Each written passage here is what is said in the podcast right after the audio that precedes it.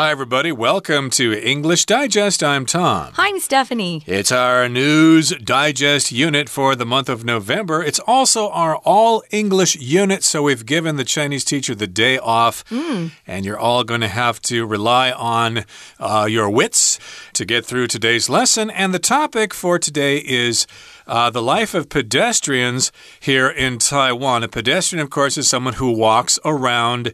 And of course, it's been quite dangerous for pedestrians in Taiwan for a very long time. Hopefully, things are changing now. Yeah, I can see some progress. We're going to read through today's article first, guys, and then we'll be back to talk about the contents. Stay tuned. This May, Tainan was shaken by a tragic incident. A left turning vehicle struck a mother and her child crossing the road, claiming the life of the three year old and leaving the mother critically injured. This event emphasized the urgent call for traffic reform, which had already been highlighted by CNN's classification of Taiwan as a pedestrian hell. What exactly is responsible for Taiwan's traffic nightmare? Sidewalks, narrow and filled with vehicles, leave pedestrians with little choice but to venture onto roads where they often compete for right of way against vehicles. Compounding this chaos are the prevailing and flagrant disregard for traffic regulations, risky driving habits, and the acute lack of road education. For possible solutions, Taiwan could look overseas to Japan and its policy of regulating legal vehicle ownership. In Tokyo, where the rules are rigorously applied, drivers must be subject to thorough biennial vehicle inspections.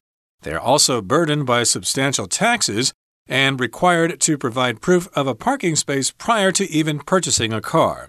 This demanding environment has encouraged a transition toward more sustainable transportation methods, such as public transit and walking. Were Taiwan to embrace more advanced approaches, such as by implementing Australia's progressive licensing system, traffic chaos could lessen. The system contrasts with Taiwan's rather inadequate licensing practice, ensuring that only individuals demonstrating adequate competence and safety consciousness are granted permission to drive on public roads. In a thorough process that extends for a minimum of three years, novice drivers in Australia, upon passing an initial test, are issued a speed limited provisional license. They are then required to pass a series of further tests to obtain a full license. Indeed, while it's the government's obligation to improve infrastructure and devise comprehensive policies, citizens also need to contribute. If everyone prioritizes road safety, Taiwan may shed its negative reputation and transform into a pedestrian paradise. Okay, folks, let's dive in. Take a look at the title first. We're looking for solutions, so finding solutions to escape the pedestrian hell. Tom talked about what pedestrian means. It's a person walking along the street, could be on the sidewalk. If there's no sidewalk, sometimes we're forced to walk uh, just close to the road, and that can be kind of dangerous. There are a few streets in Taiwan, not in um, Taipei City so much, but if you get out further, there are more of these streets that don't have sidewalks. And sometimes it does feel a little dangerous. I don't like to walk with my back to the un, the oncoming uh, cars. Mm. The oncoming traffic, I want them to see, yes, I'm here, I'm a person. Um, that's probably the easiest thing to do. So, we're talking about a situation that's really bad pedestrian hell. Exactly. And hell here uh, in religions refers to a place where you are punished after death if you're evil or if you're a bad person.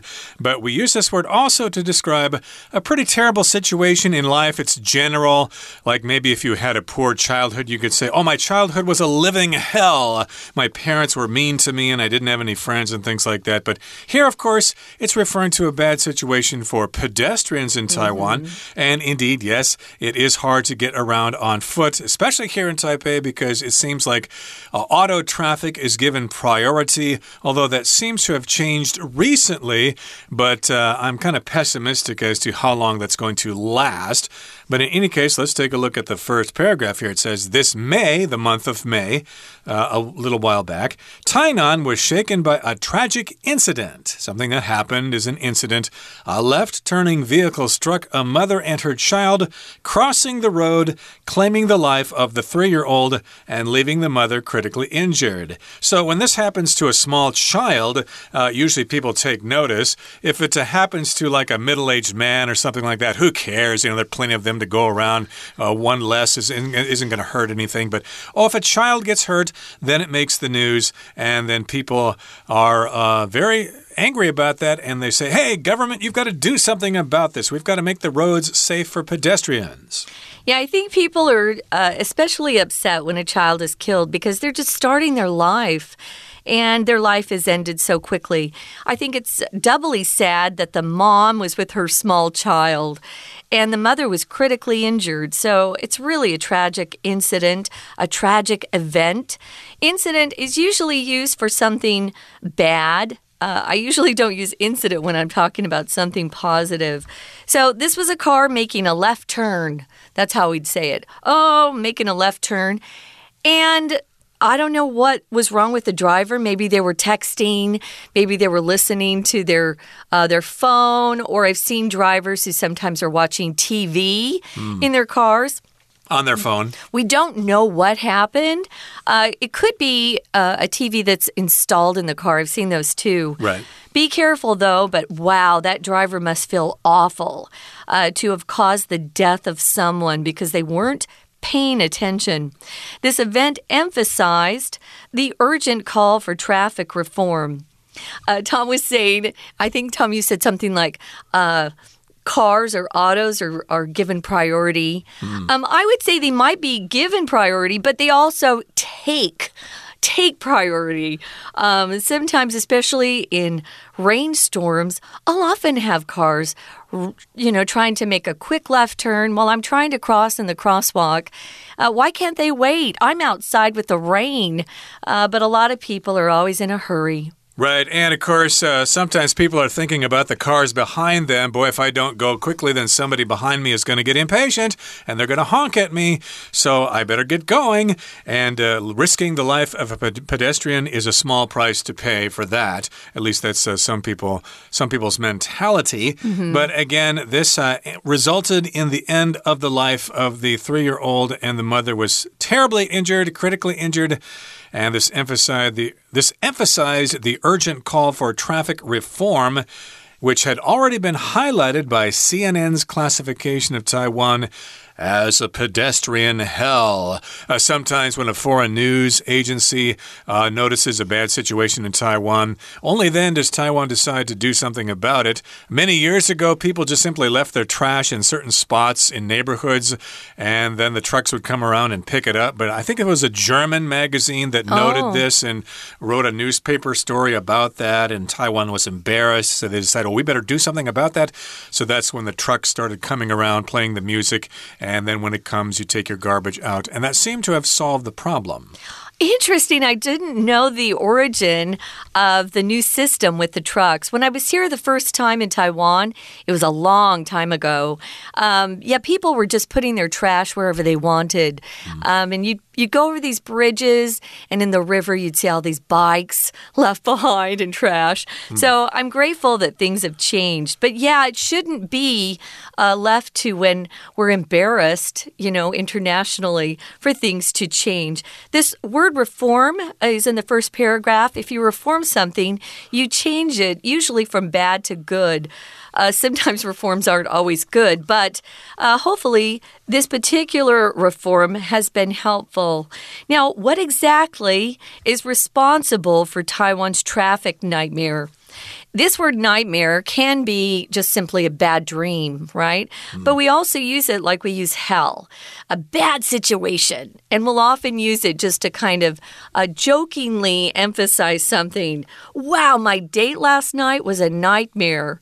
Uh, it was just really bad. So, what is responsible exactly for Taiwan's traffic nightmare? Well, our article offers a possible solution here. It says sidewalks, narrow and filled with vehicles, leave pedestrians with little choice but to venture onto roads where they often compete for a right of way against vehicles.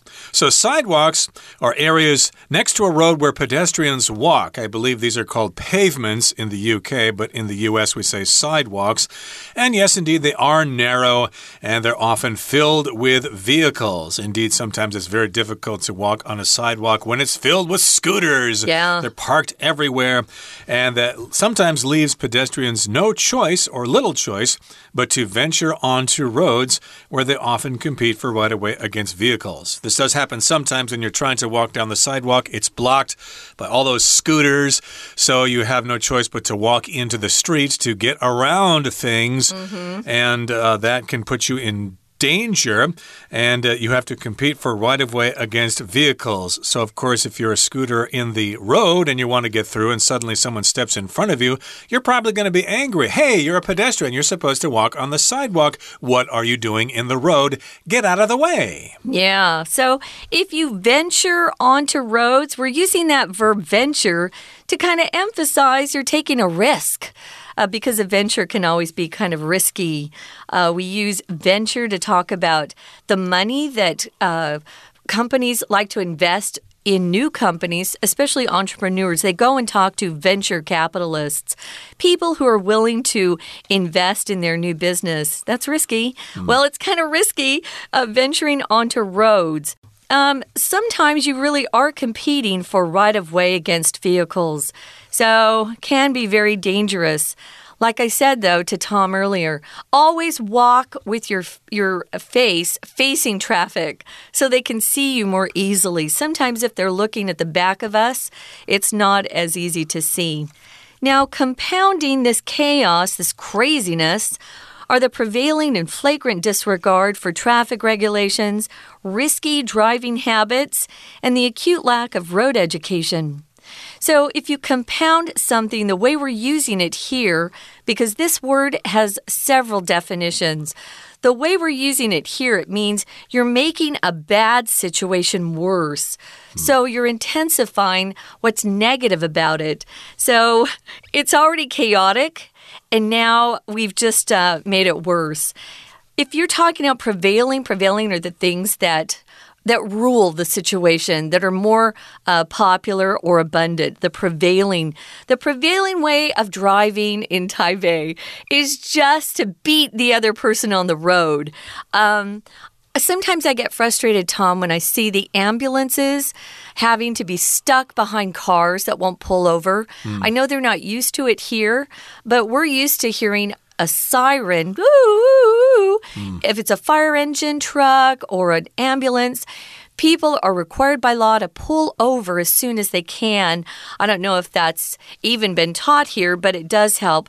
If your mother or father were in that ambulance, you would pull over as fast as possible. So we've got a flagrant disregard. Flagrant means completely obvious and uncaring. Uh, you'll hear this word a lot if you watch sports guys and girls on TV, for example, basketball. If a guy takes his elbow and hits uh, the opposite team member in his face or tries to do something uh, where it's a foul, it's flagrant if it's really visible and obvious. It's on purpose, and of course, this chaos, this uh, messy situation, is multiplied, is compounded by that flagrant disregard for traffic regulations. As people are running red lights all the time, the light is clearly turned red, but they still keep going. Oh, I yeah, can still go through. I, I still got two or three seconds. It's okay, no problem. There are no police here. And we've also got risky driving habits, especially by those scooters. Yeah, the scooters. Oh, they take chances all the time, zipping through traffic just to get a couple of seconds ahead so they can get to their destination earlier, so they can play on their phone some more. And also, we've got some acute lack of road education. Now, here the word acute just means it's severe, it's intense, and it's very obvious. You might have a cold, but it's an acute cold. It's very serious. You need to go see the doctor. Otherwise, you might get really sick and maybe even die or something like that. Or so, maybe get pneumonia. Right, get a, a disease mm -hmm. that's even worse. Mm -hmm. So, yes, there does seem to be a lack of road education. People do go to driver's ed classes But uh, I know you did that before. Did I they, did. Did they offer like road safety or did they just teach you how to drive the car? No, I was given, uh, a, I guess, a booklet. Um, it was translated horribly, though. It was very hard to understand what their English meant. But I did take some driving lessons. You're actually required to take driving lessons and pass this particular course that they set out. And so I practiced that a lot. But as far as the rules, no, I didn't spend much time on that. But I think I think we have even more strict rules for driving in America. Um, Perhaps they have them here, but no one's obeying.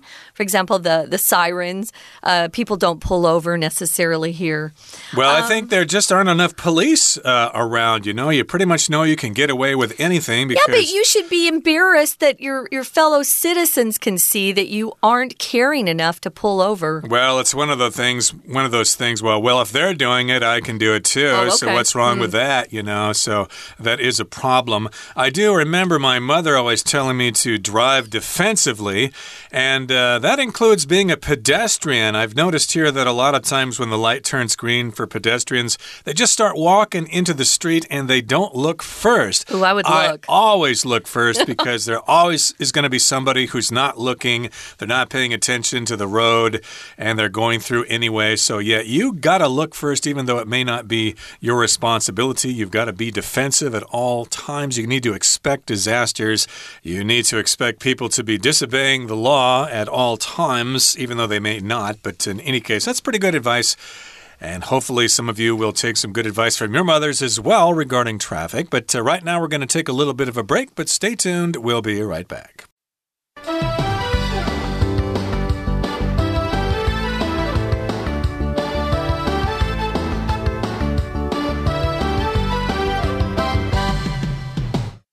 Welcome back, guys. This is our all English unit. It's also News Digest. So, we're talking about some news.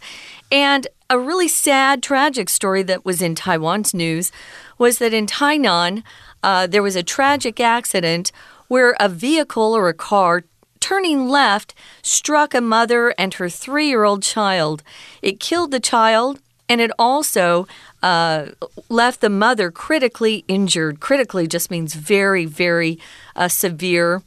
Uh, you know, it probably will change her life in the future, not just because she's lost a child, but her body may be damaged forever.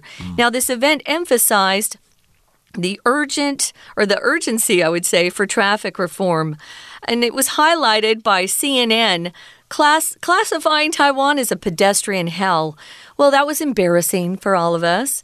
We don't want to be uh, known as a pedestrian hell, especially when Taiwan wants tourism to increase.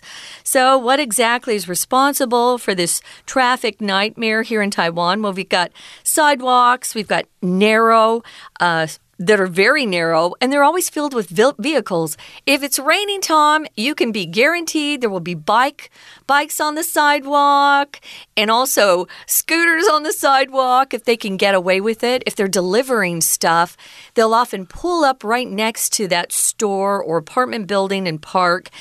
And uh, you gotta always have your eyes open.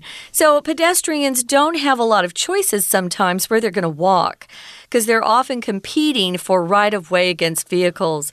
And making this even worse or compounding this chaos are the prevailing and flagrant disregard for traffic regulations. I must say, especially the scooters. Hmm. Sometimes I'll talk to the the taxi drivers, the Siji, the taxi drivers, and I'll say, "Wait a minute." Is that isn't that against the law? That scooter can't be in the middle lane. Hmm. Or, you know, the the the car will, you know, pull over to the side so I can get out. And I'll open my door and hit a scooter because they're trying to sneak over uh, when there's no room there for the scooter to go. So, yeah, there's a lot of just flagrant disregard. They don't care. Uh, they want to get somewhere fast, and so they'll do anything they need to. But what happens is either either that scooter driver is injured, and I've seen scooter drivers killed in Taiwan, or um, you know they'll hurt the pedestrian trying to make their way.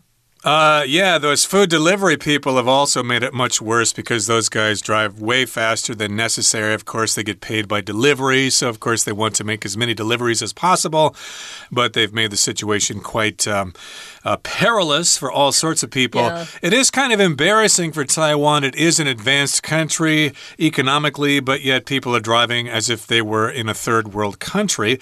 Uh, hopefully, they can improve eventually. And for possible solutions, Taiwan could look overseas to Japan and its policy of regulating legal vehicle ownership. So, a lot of times, of course, we do look to Japan as a role model, uh, not just for people here in Taiwan, but uh, sometimes for Westerners. They sometimes study Japanese business practices to try to make their factories more efficient. It seems like the Japanese uh, always know how to do things, although they've had kind of a bad economy recently, but so they're not perfect. For a long time, actually. Okay. but in any case, uh, yeah, we could look to Japan and learn their policy about regulating legal vehicle ownership. Okay. So it's about uh, ownership in Japan. I think also they don't let uh, road or cars stay on the road for too long. So a lot of uh, used cars from Japan are sold to New Zealand or Australia because they're still in good condition, but they've been on the road for too long in Japan and they have to be removed by law. Yeah. Well, I don't agree with making uh, it even more difficult to own a car, which is, seems like that's the road we're being pushed towards. They don't want us owning our own cars, uh, which reduces freedom. And I am all for freedom, but they do regulate legal vehicle ownership. So in Tokyo, which is even tinier and more uh, condensed and the population is even more dense in Tokyo. They have to have these rules to even survive. I can't stand going on public transportation in Tokyo. Oh, the especially during rush hour. It's awful. You're pushed inside. People are just packed like sardines, those tiny fish in cans. That's what I'm referring to, sardines. So the rules there are rigorously applied.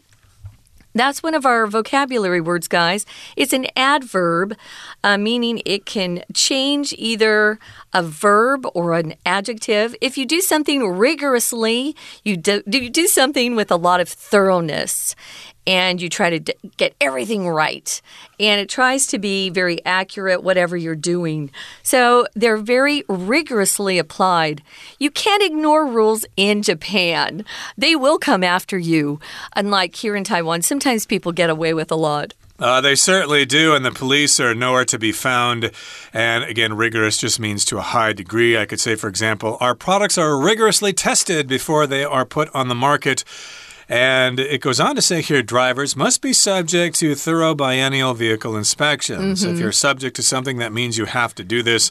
And this happens twice a year. Oh, every two years. I looked this up. Oh, okay, right. sure. Biannual Yeah. would be every or twice every year. Biennial means every two years. And yes, you need to have your vehicle inspected every two years. Uh, there are laws here in Taiwan that require vehicle inspections after a certain amount of time. So it's similar here in Taiwan. Oh. And they are also burdened by substantial taxes and required to provide proof of a parking space prior to even purchasing a car. Wow. Uh, so, yes, you have to pay high taxes in Japan to own a car. That seems reasonable because uh, there's not really a lot of room for cars in such a crowded space. So, they need to uh, do something to disincentivize or uh, make people less likely to do that. And yes, indeed, you need to tell the government that you have a place to park that car before you can even buy it. I thought that was the case here in Taiwan, but I guess it isn't. Yeah, I don't actually agree with this. I think it only allows people that are wealthy to own a car, which I think is discriminatory. Um, but, you know, I don't live in Japan for a reason. Now, this demanding environment, and it's tough there to either own a car or even ride on public transportation because of the number of people, um, has encouraged a transition or a change toward more sustainable transpor- transportation methods, such as public transit and walking. Of course, they want us to ride bikes more, take the uh, public uh, train or the MRT, the subway, whatever they have in whatever country, and even walk more. Walking's not bad because you can help your health a bit. Now, were Taiwan, if Taiwan were to, uh, this is just another way to write this sentence. If Taiwan were to embrace more advanced approaches, uh, it's the same meaning, or so, were Taiwan to embrace more advanced approaches, such as by implementing Australia's progressive licensing system, traffic chaos could lessen. I had to look up Australia's uh, licensing system because I didn't know about it. Uh, they make you uh, just learn how to drive a car for a longer amount of time. In America, you can get a driver's permit. Um, you're not usually, uh, well, usually you're 15 to 16 when you get that. You can practice with an adult by your side before you get a real driving driving driver's license. Here, we're going to implement just means to put into place. Um, you can implement new policies, implement new rules. Just means someone saying, hey, this is the official rule that we're going to use. Uh, so it's to put a plan or decision or an agreement into effect. What does progressive mean here, Tom? Uh, it means uh, moves forward uh, by steps. Uh, so, of course, you have the licensing system where uh, you get your license by various steps. Mm -hmm. As you said in the U.S., you get your driver's, your learner's permit, and yeah. then you go to driver's ed and take the test, and you've got your license. But here uh, in Australia, it's more progressive. You've got to go through more steps than that. And it's longer. Right. So wow. they make sure people who drive in Australia know what they're doing. And as a result, traffic chaos could lessen. The system contrasts with Taiwan's rather inadequate licensing practice, ensuring that only individuals demonstrating adequate competence and safety consciousness are granted permission to drive on public roads. So I don't really know much about Taiwan's system because I have not taken local driver education classes. Oh, really? Uh -huh. uh, and when I came to Taiwan years ago, you could just uh, change your license over to a local license. That has changed, but since I changed it before the policy was implemented, mm. I have a local driver's license. Mm -hmm. But in any case, uh, yes, uh, we have to. Um, adequate, we have to demonstrate or show that we have uh, adequate or sufficient competence and safety consciousness, and then you're granted permission to drive on public roads. In other words, it's not as strict here in Taiwan as it is in Australia. So, in a thorough process that extends for a minimum of three years, novice drivers in Australia, upon passing an initial test, are issued a speed limited provisional license. Speed limited means that they'll even say you can't go above this particular speed because we don't trust you.